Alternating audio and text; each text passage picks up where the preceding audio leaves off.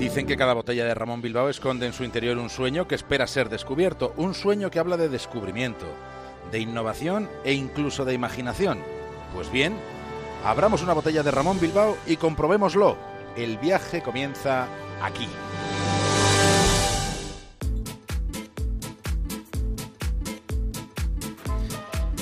Emprendemos viaje desde una estación de radio que tenemos dentro de un faro en el Cantábrico. Lo siguiente en la brújula es una conexión con Punta Norte, con Javier Cancho, y en el capítulo de hoy, Simonetta Cataneo, una belleza legendaria.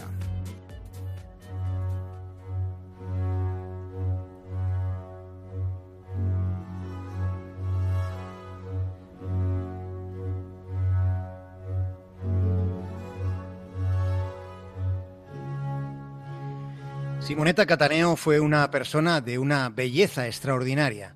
Su rostro forma parte de la historia de la pintura universal. Fue considerada como la mujer más hermosa del Renacimiento. Fue retratada en unas cuantas ocasiones, sobre todo por Sandro Botticelli, pero también por otros artistas de su tiempo como Piero di Cosimo o por los hermanos Ghirlandaio.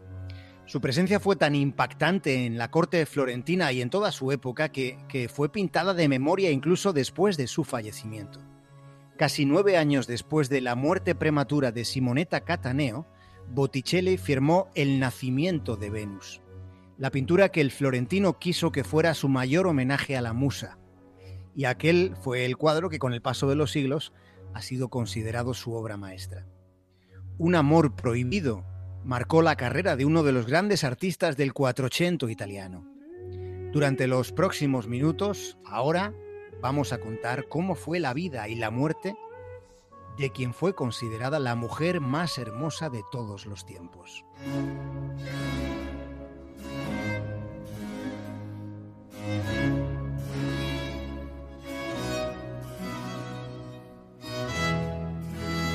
Simonetta Cataneo, de Candía, nació el 30 de marzo de 1453 en una familia noble. Está confirmada la fecha de su nacimiento, pero existen dudas si fue en Génova o en Portovenere, donde hizo sonar su primer llanto.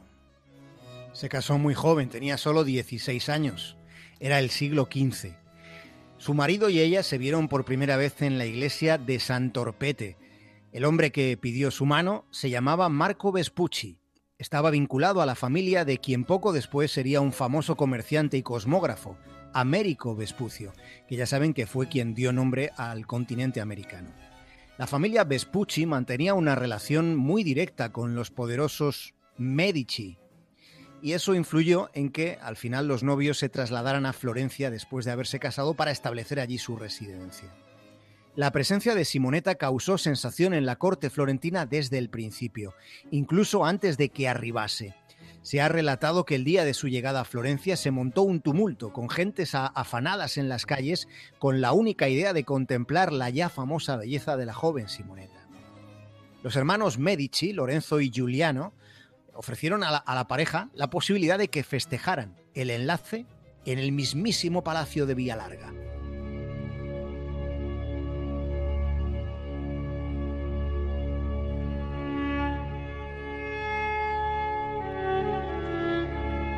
Lorenzo de Medici, conocido como el Magnífico, fue estadista y gobernante de la República de Florencia. Fue considerado príncipe florentino. El poder de los Medici procedía del manejo de la banca. Lorenzo fue banquero, pero además fue diplomático, mecenas, poeta y hasta filósofo renacentista. Y se dice que fue un hombre fascinado por la belleza de Simonetta. Lorenzo fue considerado el, el más inteligente de los cinco hermanos Medici y parece que se comportó con prudencia respecto a la joven pareja, a pesar de la emoción que, que le suponía eh, estar ante la presencia de la dama. Se había casado, de hecho, poco antes de que Simonetta y Marco fueran a vivir su matrimonio a Florencia. Menos cauto que el patrón de los Medici fue Giuliano de Medici. Giuliano llegó a mostrar públicamente su desmedido interés en Simonetta, y en un torneo de caballeros, para celebrar su victoria, Giuliano la declaró dama de su corazón y fue así como Botticelli pintó por primera vez a Simonetta, pintó en el estandarte que portaba el escudero de Giuliano, pintó una imagen de ella vestida de la diosa Minerva y con un lema bajo la figura, una leyenda en la que podía leerse lo siguiente. la sin igual.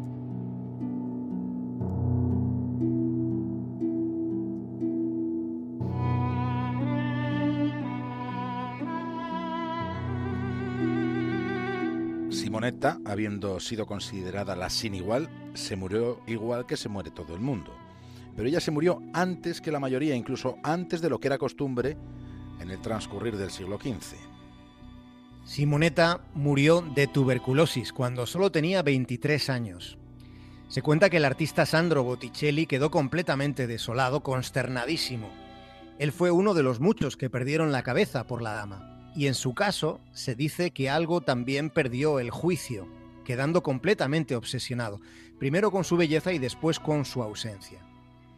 El rostro, las facciones de Simonetta aparecen en muchos de sus cuadros.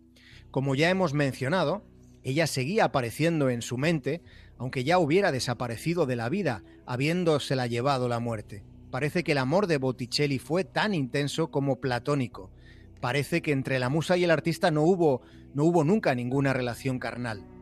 Hay, en cambio, quien sí da crédito a la posibilidad de que Giuliano de Medici llegara a ser amante de Simonetta. Pero en todo caso, y al respecto de estas derivas sentimentales, nosotros poco tenemos que decir puesto que no hay certezas al respecto, solo elucubraciones, nada más que conjeturas, y también algunas pruebas que no son más que circunstanciales.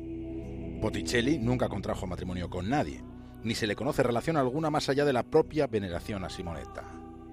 En cambio, eh, su marido, el marido de la dama, el marido de Simonetta, Marco Vespucci, volvió a casarse de nuevo y apenas un año después del fallecimiento de su primera esposa.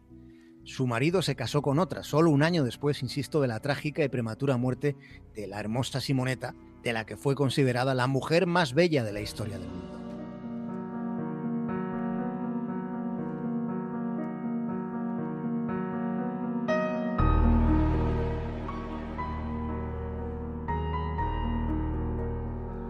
Simonetta es la musa de la Madonna de la Misericordia de los hermanos Ghirlandaio. Ella es la virgen de ese cuadro y el niño que sostiene Simonetta en sus brazos es Américo Vespucci, Américo Vespucio. El niño de ese cuadro, cuando se hizo mayor, fue quien dio nombre, como apuntabas, al continente americano. Sí, la historia de la humanidad transpira de un modo muy sugerente en estos detalles que, no deben ser desdeñados. a nosotros nos parecen sutilezas que podemos subrayar en estos capítulos de Punta Norte aquí en la Brújula. Como hemos dicho, Simonetta fue el amor prohibido de Botticelli.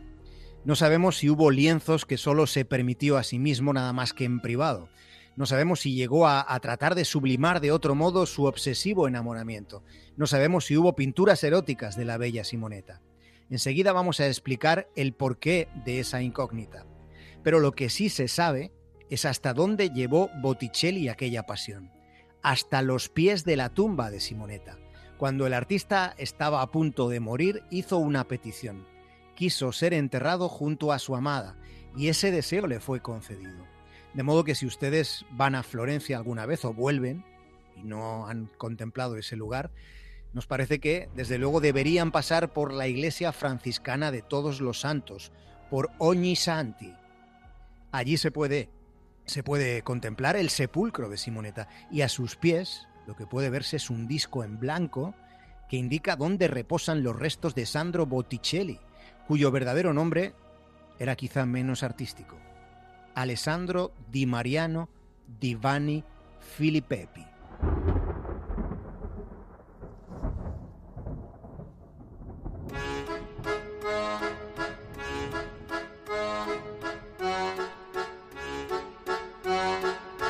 Muerte y comienzo del derrocamiento de los Medici. En la mañana del 26 de abril del año 1478, un grupo de conjurados asaltó a los Medici a la salida de la iglesia de Santa María del Fiore. La conspiración fue urdida por la familia de los Pazzi y lo fue con el apoyo del Papa Sisto IV. En aquella época los papas estaban en todas las salsas. Lorenzo, conocido como el Magnífico, resultó herido. Giuliano, el hombre que proclamó a Simonetta como la mujer más bella de la historia, Giuliano, aquel día, murió apuñalado. Fueron 19 las cuchilladas que su cuerpo recibió.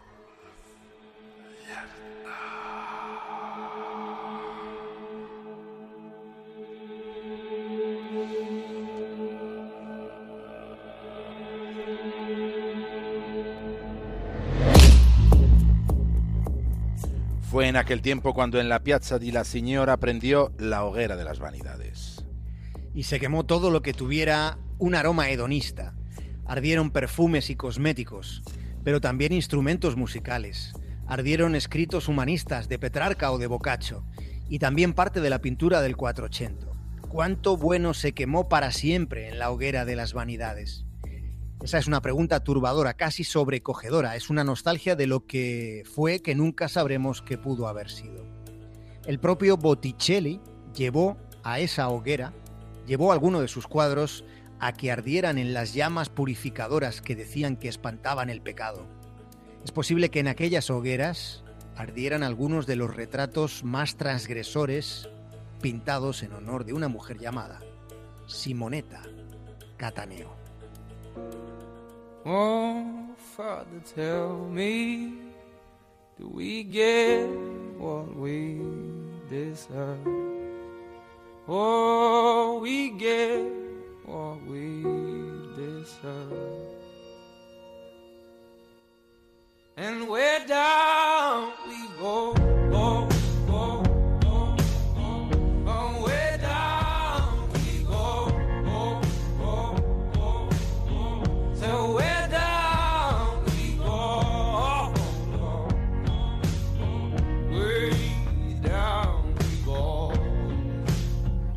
Javier Cancho, hasta mañana. Un abrazo, David.